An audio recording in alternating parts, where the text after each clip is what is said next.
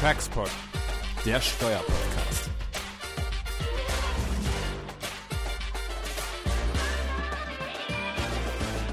Welcome everyone to this new episode of our TaxPod. I would like to welcome you warmly to an update episode in English about our royalty license cases, which we call our 49er cases um, because of the section in the German Income Tax Act that rules these cases. And once again, we have our well familiar group here that is specialized in these cases and has dealt with them in the past. And with me is Jens Schönfeld. Hey, Jens. Hi, Götz. And well, I should have started with Nadja Altenburg, of course. Hi, Nadja. Hi, Götz. And there is Matthias Korf. Hi, Matthias. Hi, Götz. Hi, everybody. And Benedikt Ellenrieder. Hi, Benedikt. Hi, Götz. Hi, everybody. And I guess I won't say anything further and hand over to Jens to introduce uh, what we are going to talk about, especially what update situation uh, we have in front of us. Yeah, thanks, Götz. And um, yeah, let's give a short summary of what happened in the past. I think all can remember when we last met, I think in, what was it, Nadja, end of November, we all thought uh, the problem and the law uh, would be abolished and uh, the problem um, might go away. But um, we learned in uh, January when the draft legislation should have passed the government, the cabinet, the cabinet didn't agree. And therefore, um, it looks like as if um, the law is not going to be changed.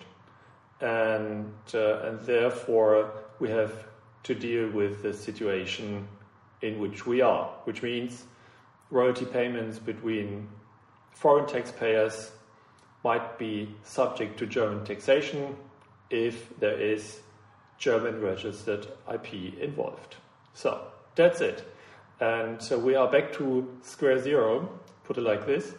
And the authorities, the German authorities, uh, reacted with a circular how we should deal with the cases.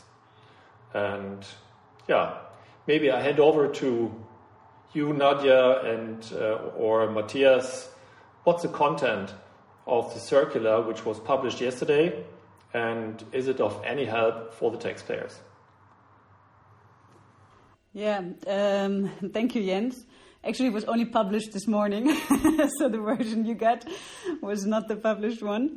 Um, yeah, so the uh, the circular actually foresees some simplification for the procedural handling of those cases, because as everyone said from the beginnings, and many clients uh, were asking from the beginning, is why do I have to disclose cases that actually enjoy treaty protection? Why do I have to um, uh, like make tax declarations, uh, figure out all the numbers, all the license flows of the past 10 years or past seven years, when there's actually no taxation right of Germany. And uh, the circular actually picks that up, and it says that if you enjoyed treaty protection in the past and you are actually entitled under the treaty, so there is no hybridity or uh, double residency or any kind of this dodgy structures, let's call them, um, then you you have the possibility now to dis- disclose your facts and circumstances of your structure for the past uh, years that are still open, and to file for an exemption certificate, which is. Um, a little bit funny because uh, an exemption certificate, to my understanding, can only be uh, applied for the future but not for past cases. But but we are happy. I mean, it makes uh, it much easier to deal with those cases. You don't have to go into the numbers. You don't have to do the tax returns. So there is some simplification for for royalty payments. And then on the other hand, uh, for um, anything that is similar to uh, purchase or acquisition of uh, IP, there you would still have to file for a tax return, a sale, let's say, a sale of IP. Yeah, so so this is where we stand. So where we come from, it already feels like a huge relief that you don't have to work on the numbers. But on the other hand, it still feels kind of odd that now you uh, should be obliged every three years to file for a exemption certificate, which can still be kind of burdensome depending on your individual structure. Matthias, do you have any? I agree. Yeah. yeah, on the on the one hand, on the one hand, I, I of course agree. It is a huge relief, of course, but uh, on the other hand, um, yeah, without any doubt, the biggest relief would have been um, the um, retroactive abolishment of Section 49, uh, which was initially intended by the um, yeah, um, um, uh, draft bill or the first draft bill of, of a current legislation process. Um, but now, yeah, um, as Jens also already said, yeah, um, since January 20, we know that uh, this ab abolishment will not come, so we have to do uh, to deal with this yeah, let's call it maybe second best um, relief uh, procedure. And I quite, uh, yeah, I remember very well a webinar where a, a, fiscal representative of the German authorities mentioned that uh, this procedure, yeah, is in the end quite nearly the same as um, having the abolishment, so especially with respect to treaty um, um, protected cases. But um, I would say one could agree at first glance to this, um, but um, when looking a little bit more in the details, I would say, yeah, there is at least um, a huge administrative burden, and uh, there are many um, yeah, practical issues and yeah, um, administrative efforts to be to be um, uh, to be handled. Yeah, in order to come to the um, final um, result that you end up also in the treaty cases with the non-taxation of these royalty streams uh, since 2013. Um, so, in other words, there is this um, opportunity provided by the circular that for the time period from um, beginning of 2013 until um, um, and including payments made uh, in September um, of this year, uh, you have a so-called yeah transition period in which you, as Nadja you mentioned, uh, you can apply for um, exemption certificates. But yeah, the question whether these um, certificates will be granted at the end of the day by the German authorities. And when? I mean, and when, very good point. Um, that is um, a different story, I would say. And this, um, yeah, of course, depends on the accuracy of the applications that have to be filed. And um, yeah, I mean, just to give you a smell, when we're talking about clients maybe in the pharmaceutical business, um, with respect to um, third party license arrangements. Um, there are clients who are um, um, in um, or who have entered into agreements over the years with maybe an, some of some hundreds, hundred other parties. There are clients uh, who, with they have entered into agreements with more than thousand or, or many thousand other um, parties, and they um, get um, IP in licensed from these other parties. And so, um, yeah, when looking into the circular, um, these third parties are the ones who are um, obliged or, or provided with the opportunity, let's put it that way, to file the application. But yeah, that's I would say, quite a little challenge for our clients to reach out uh, to the um, uh, to the um, to the um, third parties and ask for their support. And yeah, as I said, it will be um, a huge administrative hassle, I guess. Well, there's actually a, a, little bridge in the circular. If you look at paragraph four, which says if the other party does not agree, so if the licensor does not agree to, to be part of this procedure, then also the licensee is allowed to file for the uh, exemption certificate. But you're absolutely right. Where's, where is the fun of having our um, uh, colleagues from the BZST uh, push like work on those exemption uh, certificate applications for the next five years probably. And then in three years you get the next wave of applications. I mean they will probably have to double the workforce in bonn to be able to treat those cases. Like for example the last uh, exemption certificate i filed in september and until today i have not even received the uh, the code number that the, the application actually went in and I called them three times. And I say, like, normally you have to wait six to eight months only to get a confirmation that the application was received. And then they come and ask you questions, and then it takes another six months. I mean, I, I don't see, even if you start filing now, that they actually are able to process all of those applications until September. And then the circular also has a funny paragraph saying, and if it is rejected, then you have one month to file all the tax declarations. And that actually means that you really have to choose like who you hand in first, that it, you have enough time that not that you get a decline of your applications of five clients at the same time, and then you have one month to file the tax declarations for all the clients. I mean, there's also like a practical I agree. issue yeah. there. That's right, Nadja. That's right. On the one hand, I agree. Actually, you have to file these for these certificates quite fast, yeah, to have a chance that uh, you will get the uh, certificate by end of September, uh, which is not very likely. But if you want to have a chance, you have to file shortly. But on the other hand, I agree. If you do so uh, and your application is going to be rejected, well, you might be not prepared to uh, prepare those um, uh, text filings. Yeah? That's interesting. It's a good point, Nadja. There, the problems actually start.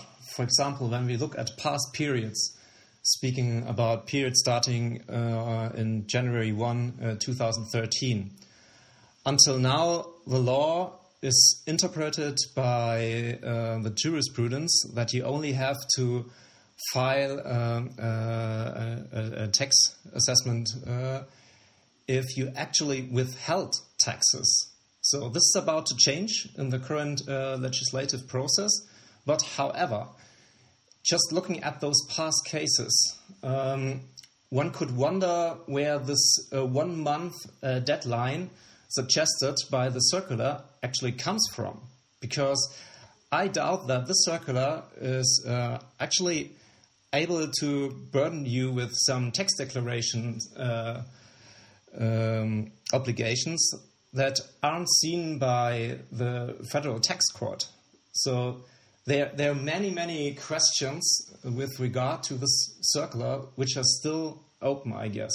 Yes. I mean, if you would file for an extension, they probably have to grant you that, right?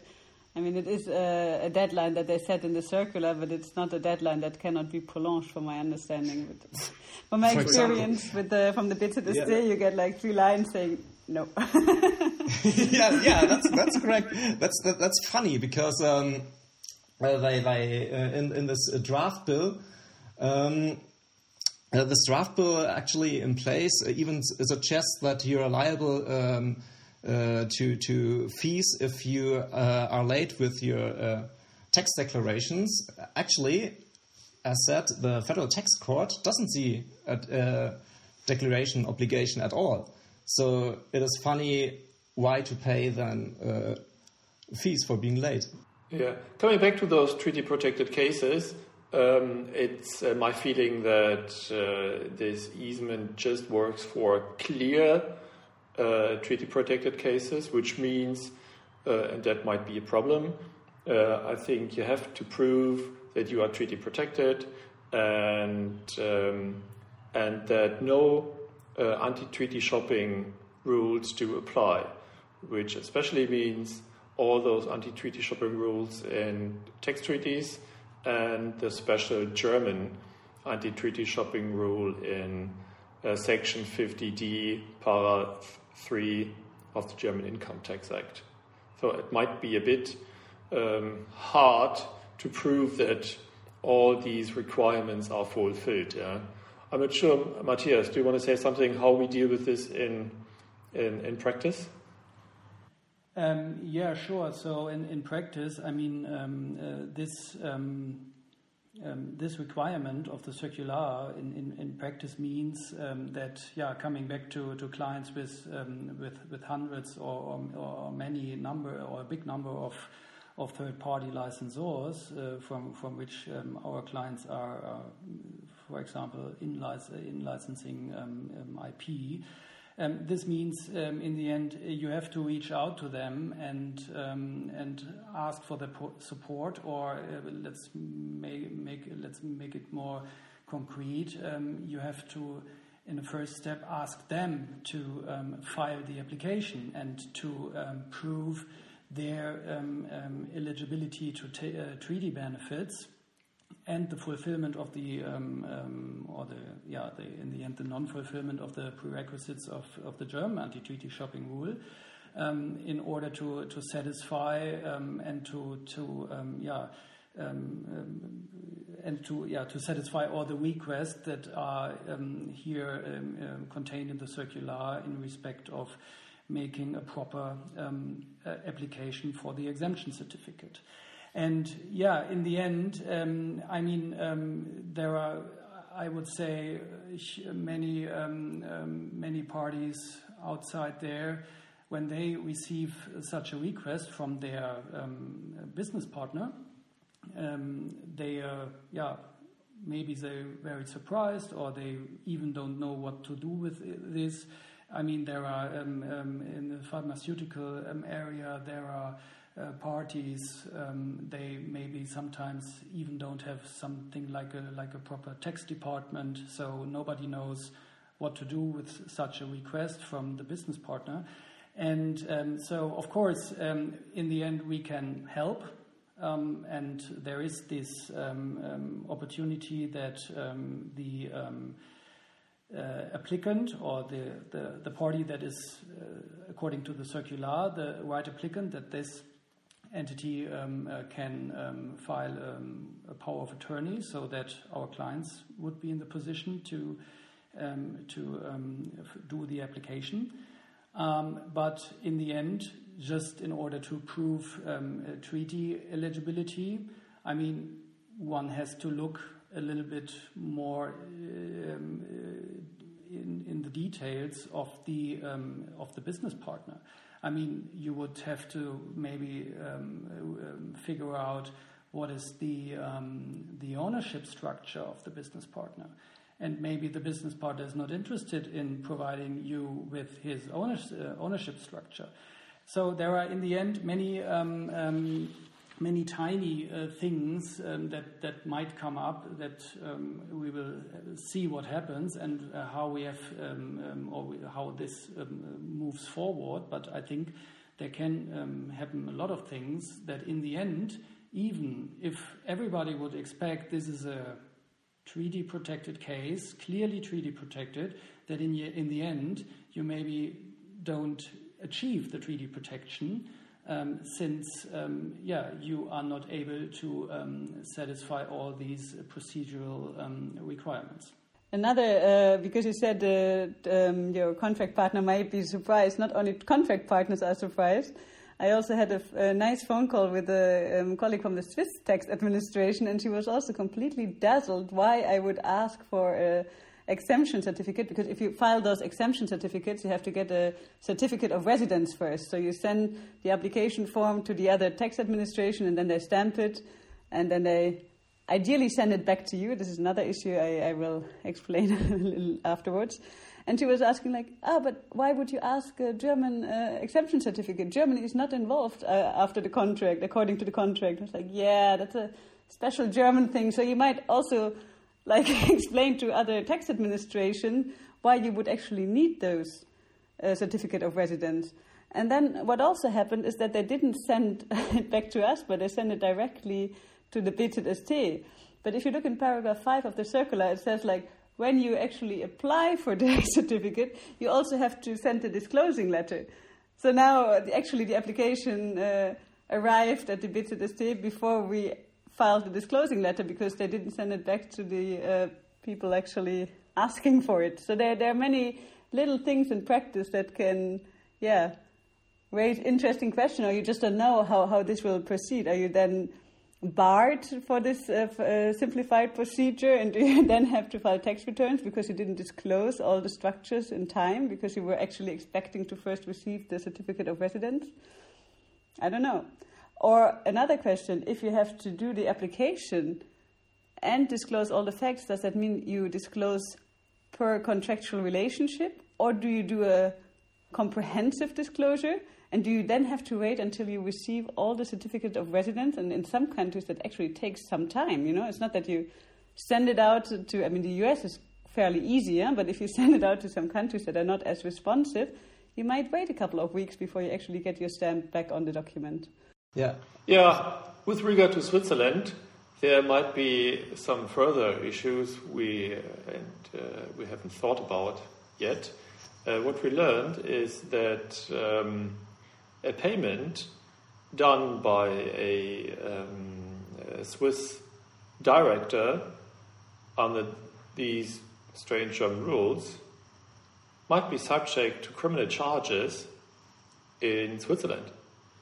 Yeah, because the idea is the Swiss don't like that um, that uh, people act on behalf of foreign authorities, foreign authorities on the soil of Switzerland, and and that's what may happen uh, if you fulfill those requirements.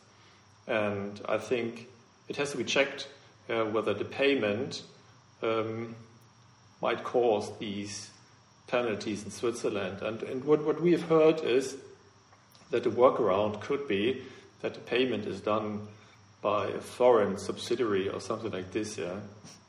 So I think you have to keep this in mind, yeah. Okay.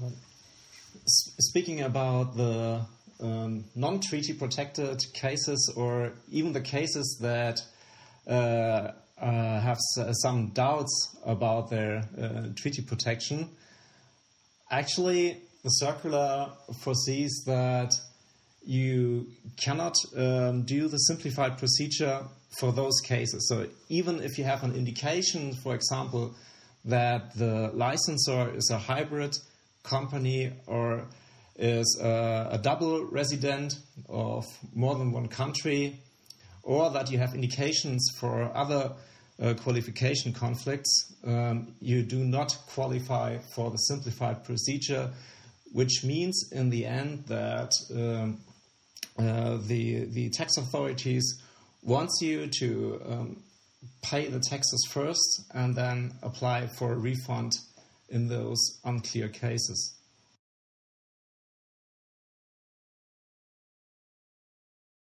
And what does this mean with regard to valuation? Yeah, I, am not sure whether all remember. Uh, we discussed several valuation methods to break down uh, the German part of royalty. Um, and uh, is there anything in the circular with regard to this question? Yes, indeed. There are some uh, explanations how they think that you should allocate um, the, well, determine the tax base from which you have to uh, deduct the taxes. And uh, it says clearly that our cost based approach is not a sensible uh, way of estimating the appropriate amount that is allocatable to Germany. Um, but it says that you have to derive uh, the tax base um, in relation of the income uh, generated with the licenses that are um, granted. So there is a very uh, very good example, very close to reality, that says if you have a license and the license is used in two countries and both countries have the same amount of income, then you uh, do 50 50. but uh, obviously, in practice, uh, our cases don't look like that. They're, normally, it's worldwide licenses or it's maybe uh, worldwide except the US license, and there's a lot of IP under those license agreements. So, um, yeah, doing this um, might be a challenge. Um, yeah. Okay. So for the um, for the moment, we have only talked about uh, the ongoing royalty payments that have been made uh, since 2013, um, and uh, which are, yeah, from the German tax authorities' point of view, subject to German non-resident taxation. Uh, but this also applies to um, the so-called um, capital transactions. Um, so what do I mean when I'm talking about capital transactions? These are yeah, um, sales of German registered IP. So this is also covered by Section 49 um, and subject to German non-resident taxation. So sale of German registered IP can be um, effected, of course, in, in an asset deal scenario, for sure. Um, but also um, um, certain intra-group reorganizations could trigger um, this um, taxation event and in the end end up in a German non-resident taxation. So um, the, the, the message here is the first message is that yeah the German non-resident taxation also applies in or can apply in this area and as a taxpayer you don't just have to look um, on your um, ongoing licensing relationship uh, since 2013. You have also to look at um, uh, potential um, um, uh, so-called capital transactions. And um, for these transactions, yeah, you have then also, from a German tax authority's point of view, file for tax declarations and um, um, and yeah um, and and pay the the taxes.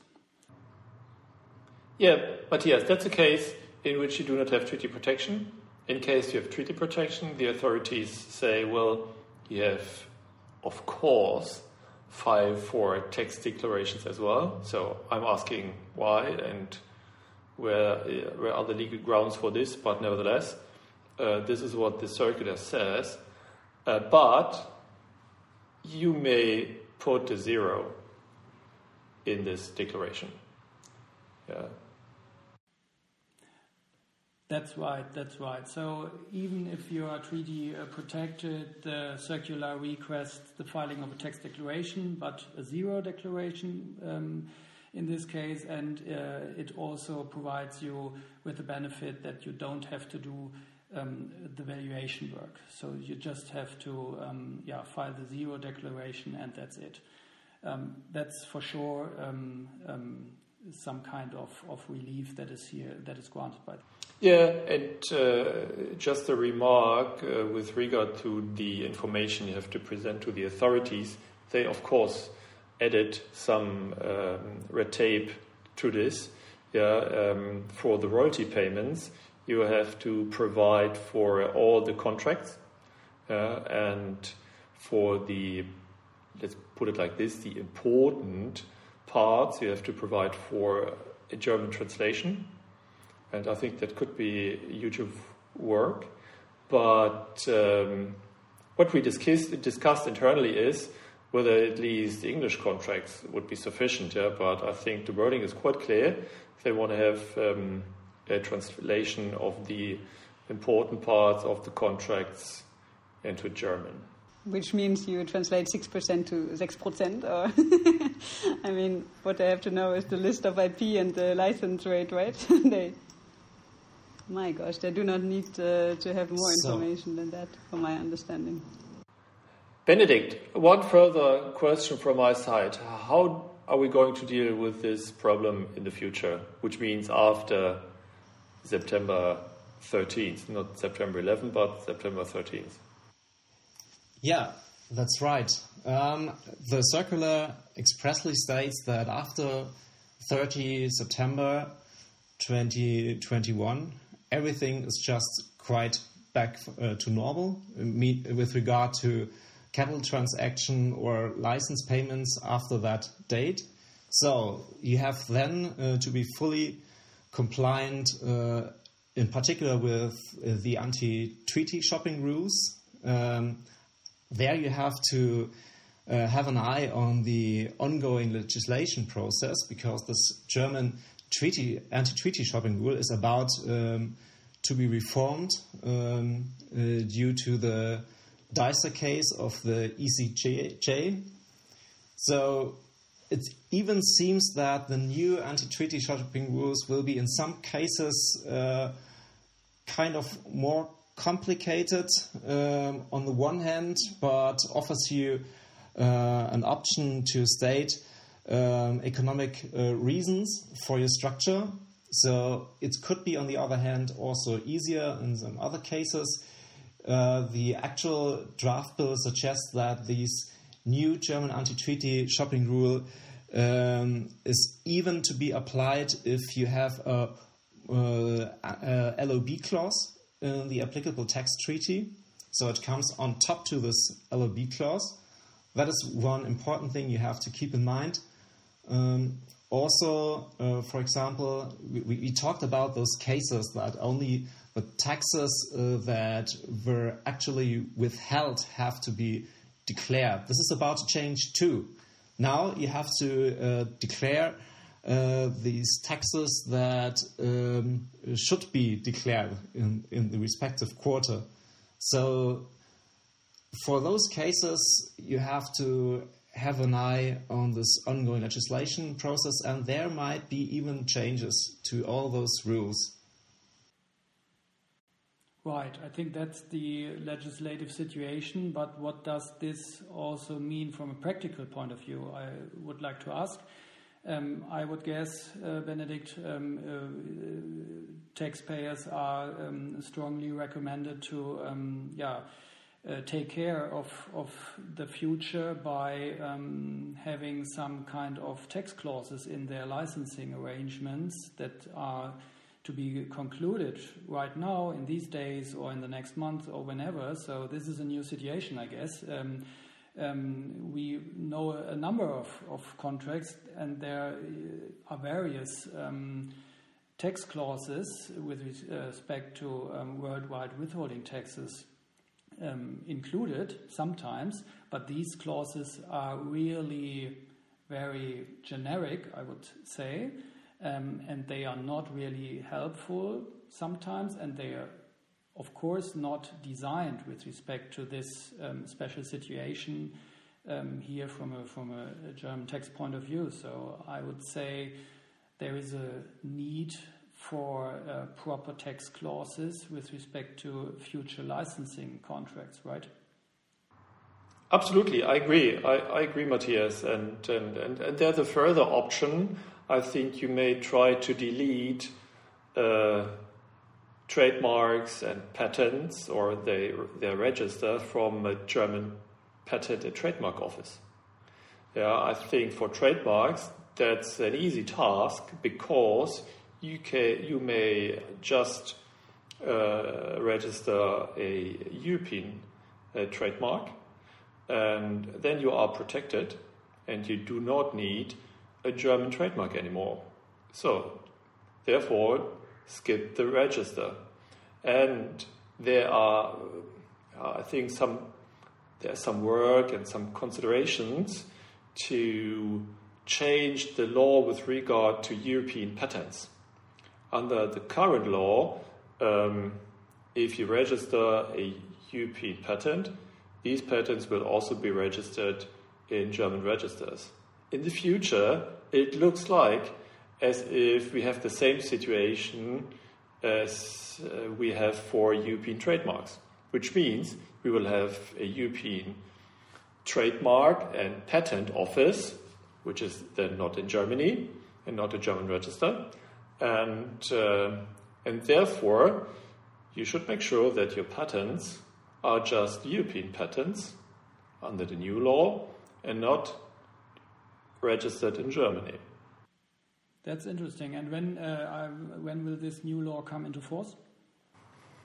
Well, I think they discuss it on European level, but I think it may happen by this or next year. Yeah. Okay. This is what I heard. Okay, yeah. Agreed. So this could also um, be another solution, but would not, at least not, um, uh, solve the issue.